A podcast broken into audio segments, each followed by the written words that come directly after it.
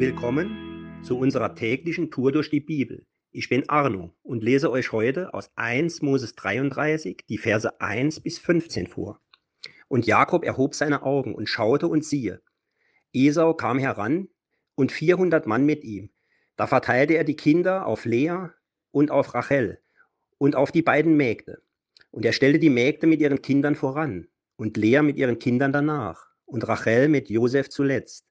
Er selbst aber ging ihnen voraus und verneigte sich siebenmal zur Erde, bis er nahe zu seinem Bruder kam. Da lief ihm Esau entgegen, umarmte ihn, fiel ihm um den Hals und küsste ihn, und sie weinten. Als aber Esau seine Augen erhob, sah er die Frauen und die Kinder und sprach, Gehören diese dir?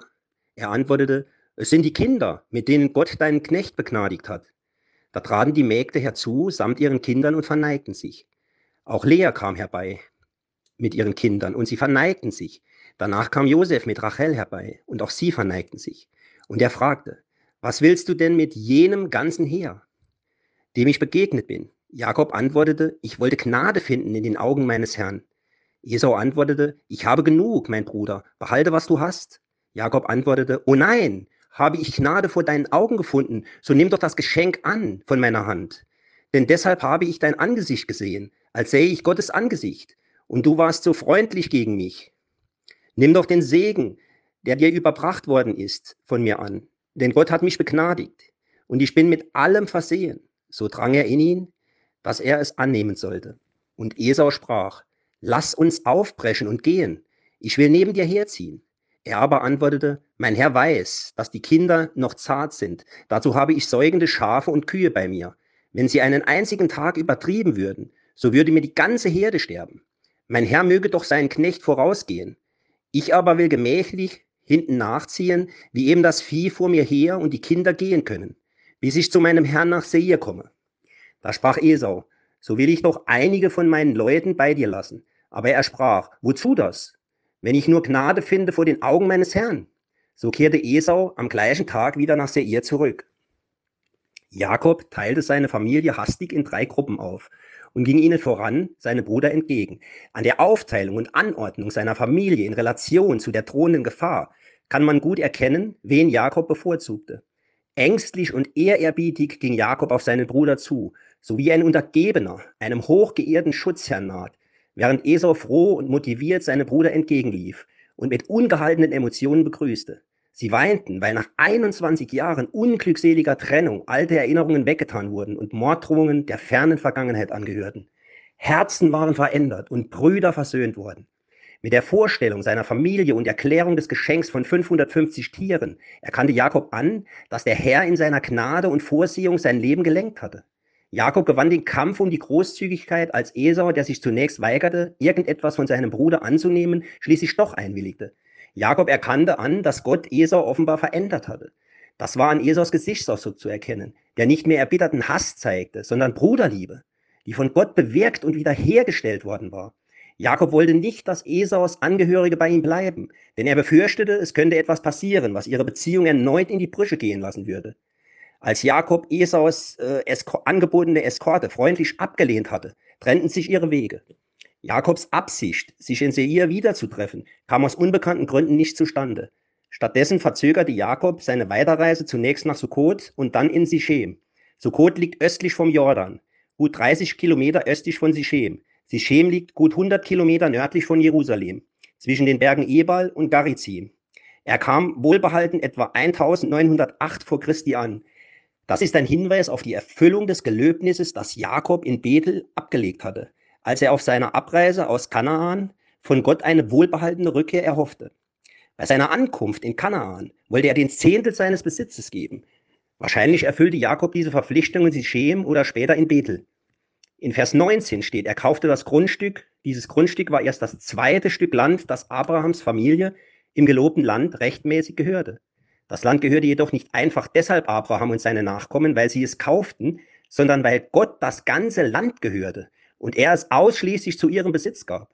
An dem Ort, wo Abraham als erstes einen Altar gebaut hatte, siehe 12, Vers 6 und 7, bezeichnete Jakob in gleicher Weise die Städte mit einem neuen Namen, wobei er seinen eigenen neuen Namen mitverwendete. Gott, der Gott Israels. Damit erklärte er, dass er den Allmächtigen anbetet. Israel deutete vielleicht voraus auf die Verwendung dieses Namens für die Nation, die damit bald bezeichnet wurde, auch wenn zu dieser Nation zunächst nur Jakobs Angehörige im weiteren Sinne gehörten. Ja, was sagt uns die Geschichte? Also für mich, ich filter daraus, wie er hört Gott. Gott hat verändert und er hört. In Lukas 11, Vers 10 steht, wer bittet, der empfängt, wer sucht, der findet, wer anklopft, dem wird aufgetan. Es sind solche bedingungslosen Zusagen von Jesus, die mich immer wieder ermutigen zu beten. Wer mag sagen und ermessen, wie viel Segen uns entgeht, wenn wir nicht zu ihm uns wenden, ihn suchen im Gebet?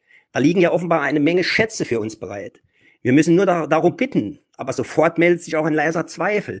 Sofort denke ich auch an die Gebete, die Gott nicht erhört. Da habe ich gebetet und nicht empfangen. Da habe ich verzweifelt gesucht und gefragt und nicht gefunden und hatte gegen Gottes Türen getrampelt. Aber ich hatte das Gefühl, ich stehe vor verschlossenen Türen. Natürlich gibt es da ein paar schlaue Erklärungen, so zum Beispiel, du hast nicht nach dem Willen Gottes gebetet oder Gott hat erhört, aber anders als du wolltest. Gott hat nicht erhört, weil er was Besseres für dich hat. Er hat noch nicht erhört, weil noch nicht die Zeit gekommen ist und so weiter und so weiter. Aber bei all den Erklärungen habe ich das Gefühl, man versucht Gott in Schutz zu nehmen und ihn zu verteidigen. Aber steht, aber fest steht doch, erst einmal, Gott erhört eben nicht jedes Gebet. Und dann helfen mir ehrlich gesagt die Erklärungen auch nicht. Plötzlich steht hinter der zu großen Zusage Jesus so ein größeres Fragezeichen. Erhört Gott wirklich Gebet? Er alle Gebete? Oder mache ich beim Beten vielleicht was falsch, wenn ich nicht gehört werde? Ich denke schon lange über solche Fragen nach. Und ich bin für mich zu einem vorläufigen Schluss gekommen. Gebet funktioniert nicht. Und es soll auch gar nicht funktionieren. Denn es ist ein Gespräch mit dem lebendigen Gott. Wir sind es ja gewohnt, dass wir eine Gebrauchsanleitung an die Hand gelegt bekommen. Und an die halten wir uns. Und dann muss die Sache irgendwo und irgendwie fluppen. Aber so ist das im Gebet nicht. Weil es ein lebendiges Gespräch ist. Denn Gott funktioniert auch nicht, wie wir das wünschen. Da muss ich Spannungen aushalten. Da kann ich ihm alle Bitten vortragen. Aber man muss auch damit leben, wenn er auch mal nichts tut. Ich muss auch sein Schweigen aushalten. So wie er auch umgekehrt mich aushält. Auch ich funktioniere ja auch nicht so, wie Gott das wünscht. Das ist nun mal so in einer lebendigen Beziehung. Da kommt es nicht darauf an, dass man sich an eine Gebrauchsanweisung hält, dass man einander aushält und manchmal, dass man sich einander und auch wieder zusammensetzt und wieder neu findet. Und wie gehe ich dann mit meinen Bitten um? Naja, ich bringe sie einfach alle vor Gott, im festen Vertrauen, dass ihm nichts unmöglich ist und er es wirklich gut mit mir meint. Aber ich bestehe nicht darauf, dass er sie erhört, auch wenn ich es mir sehr, sehr wünsche. Natürlich aber überlasse ich es ihm und ich überlasse mich ihm. Sogleich bin ich aber auch wieder neu ermutigt. Denn Jesus meint es wirklich ernst, wenn er sagt, bittet und ihr werdet empfangen, suchet und ihr werdet finden, klopft an und es wird euch aufgetan. Also Jesus ermutigt uns zu beten und all das, was uns bedrückt, vor Gott auszuschütten. Und das in der Gewissheit, unser lebendiger Gott hört. Er hört dein Gebet. Vielleicht wird nicht jede einzelne Bitte erfüllt, aber Gott hört dich.